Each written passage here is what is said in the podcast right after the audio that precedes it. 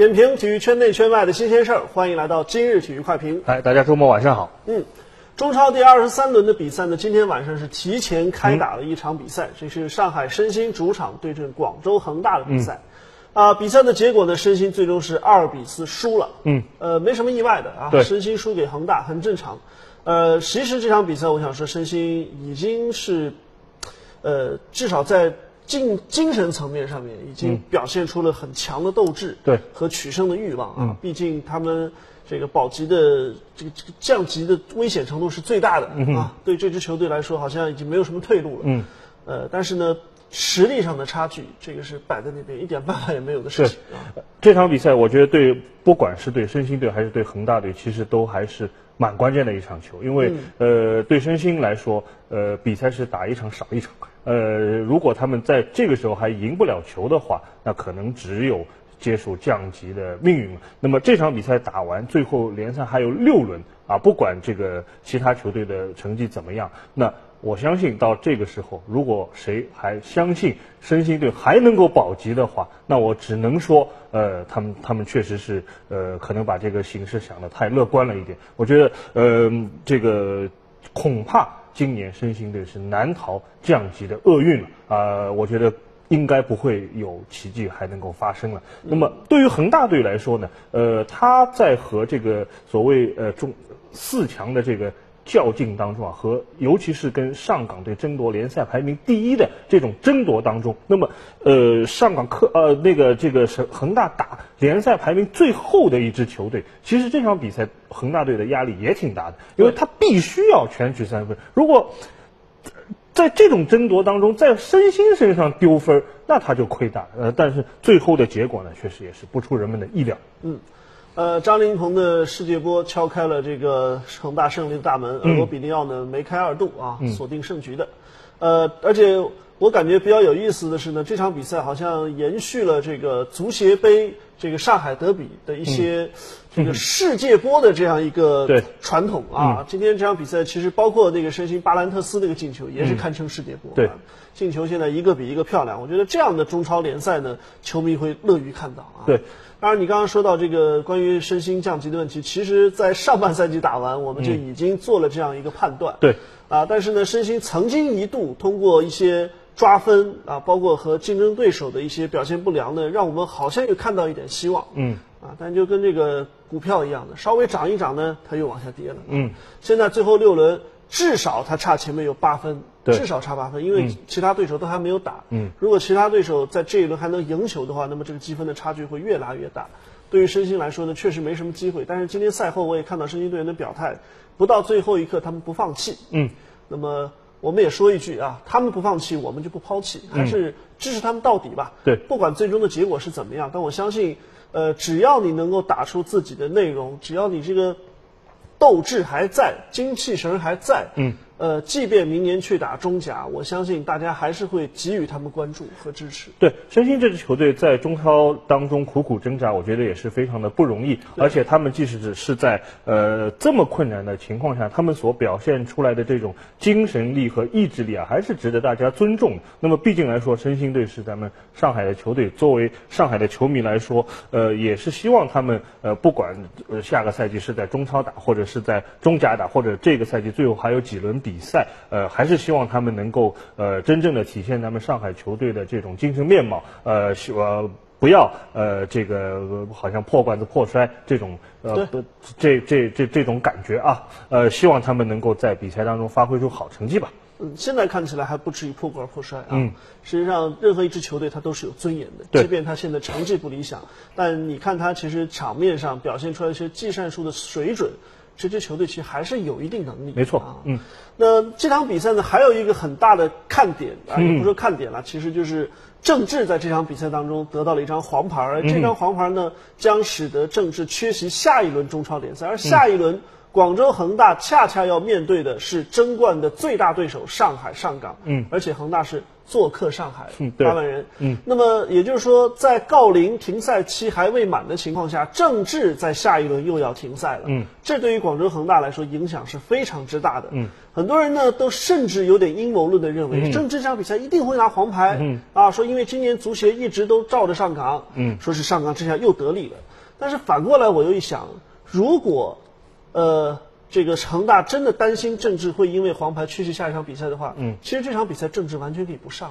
对，呃，这场比赛我觉得可能呃，恒大主教练斯科拉里在这个排兵布阵的时候，也是没有太多的考虑到政治的这个实际的情况。但是从比赛的这个过程来看呢，确实政治拿到这张黄牌呢，我觉得裁判的判罚尺度上也没有太大的问题。没有问题。那么呃，我觉得只能说呃，政治在这个连续的几场比赛当中，我觉得他的这个整个的情绪有一点急躁。那么呃，连续得了几张呃不应该得的。黄牌，呃，那么对恒大的这个整个的争冠大业来说，呃，政治还是一个非常重要的点。那么，斯科拉里在比赛当中也是确实体现了世界名帅的这种呃风范。他下半场马上把这个政治换下来，换上这个黄博文，其实也是要看一看，就是政治的替补球员，等于是给黄博文下一场比赛做热身。啊。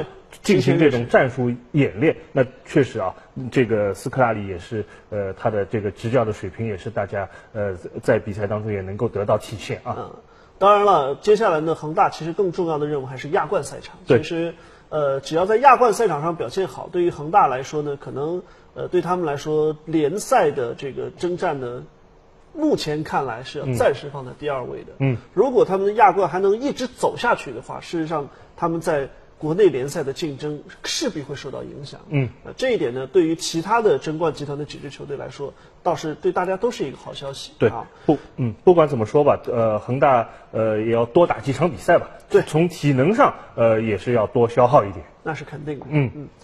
那么这一轮中超最引人关注的比赛呢，毫无疑问还是在周日晚上将要进行的这个上海滩的德比。对，上海申花主场再一次面对上海上港。那么在周中的足协杯呢，我们已经说了很多了啊，经典之战啊，史诗般的战役啊，大家都希望说周日这场比赛还能复制，嗯，周中这样一场比赛啊，甚至看到一个更加令我们赏心悦目的比赛。嗯，但是现在呢，今天下午中国足协突然间发了一个处罚通知。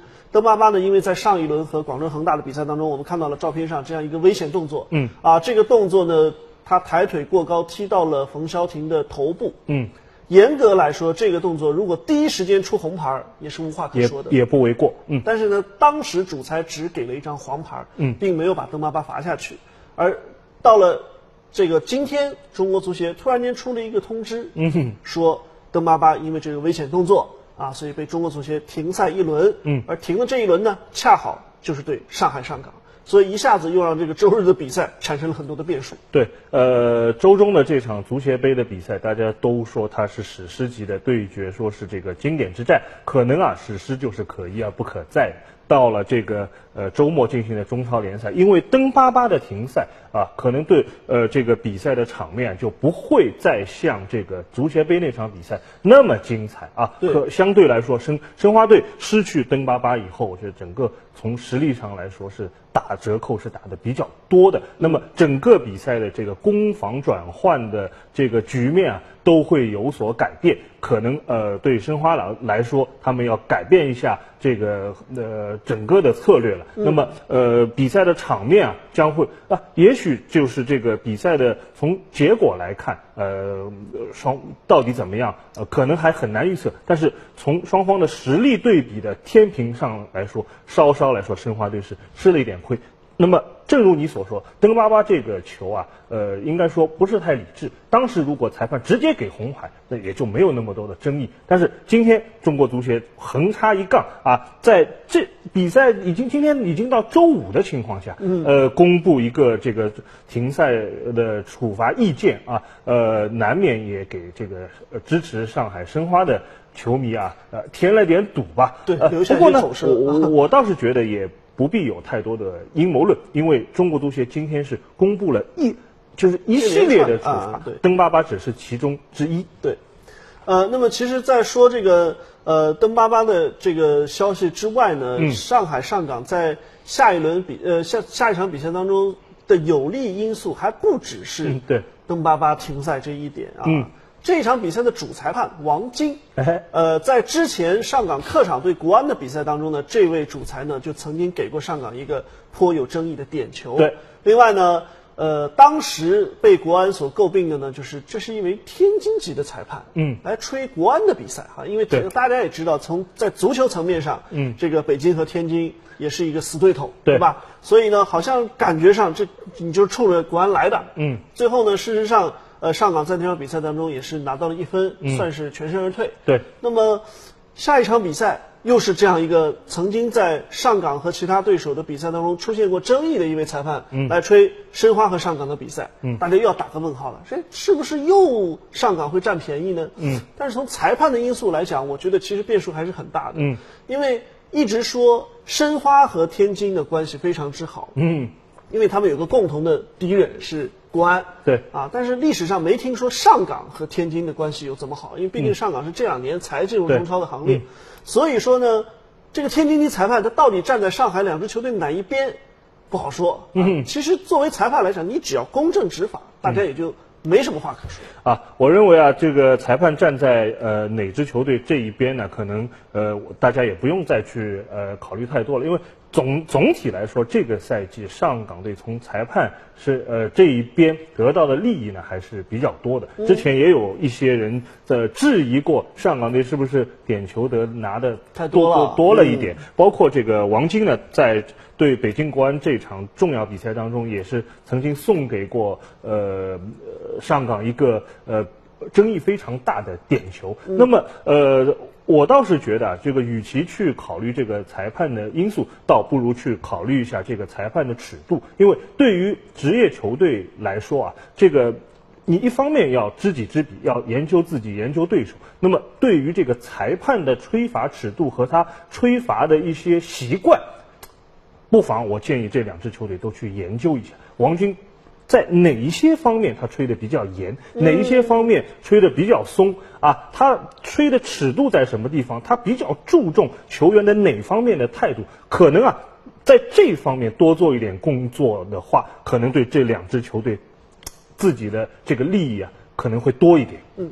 而且我想说的一点，就是表面上看起来似乎是给了上港很多利好的这样一个消息，好像胜利的天平向他们倾斜了。但是大家不要忘了，其实，在心理层面，这恰恰是给了上港更大的压力。对因为对方的主力前锋不能上了，啊，据好像感觉上这个裁判曾经在某些比赛当中使我们获益过了，嗯，这样的心理暗示反而会使这支球队背上更大的心理压力。也就是说，周日这场比赛好像我们那必须拿三分啊，对，其实任何足球比赛，哪怕你像今天这个恒大与申鑫的比赛，赛前也没人敢保证说恒大是铁定拿三分的。对，申鑫甚至还出了海报，好像意思是不忘初心，我们要、要怎么样？而且确实从比赛的场面来看，至少上半场，其实申鑫踢的并不差。对，所以足球比赛有很多时候实力的对比当然能够左右比赛的结果，但是还有很多其他的因素，嗯，包括心理。现在看起来这场比赛的心理战又已经开始了，对，呃，所以这个会对最最后这场比赛的结果，我觉得也会起到一个至关重要的一个因作啊。，说到心理战呢，呃，申花这支球队特别善于打心理战啊，他们这个在很多因素都对他们不利的情况下，倒是有可能激发出更大的能量。对啊，那么对呃上港来说啊，我觉得他们现在的状况，因为各种有利因素都是对你有利，那很有可能呃呃这个球队会摆不正自己的位置，而以以为可以一口吃掉对手，在比赛的过程当中遇到一点困难呢，情绪就会有波动。在这种情况下，倒是申花队的呃也会在这个当中啊看到一些呃转机啊，这个我我觉得好有一比，就像这个你一个呃人去参加考试一样啊，你说已已经有加分了，而且告诉你是开卷考。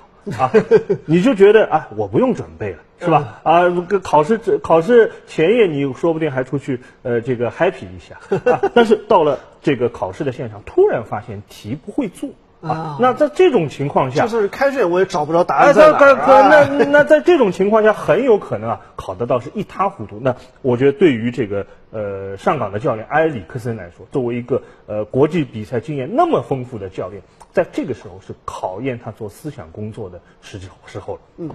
而且从另一个层面来说呢，申花在登巴巴不上之后，其实他们的选择反而简单了。嗯，以前可能还要纠结一下，说我西索科、登巴巴、呃西索科、卡希尔或者莫雷诺到底谁不上的问题啊。对。但是现在没有问题了，西索科可以上场，而且这势必导致申花的整个阵型会做一个变化。嗯。如果说上一场两个队打对攻，是因为各自都有强力前锋的话，这一场失去了强力前锋的申花肯定会把重心放在防守上面，嗯，而伺机打反击。对。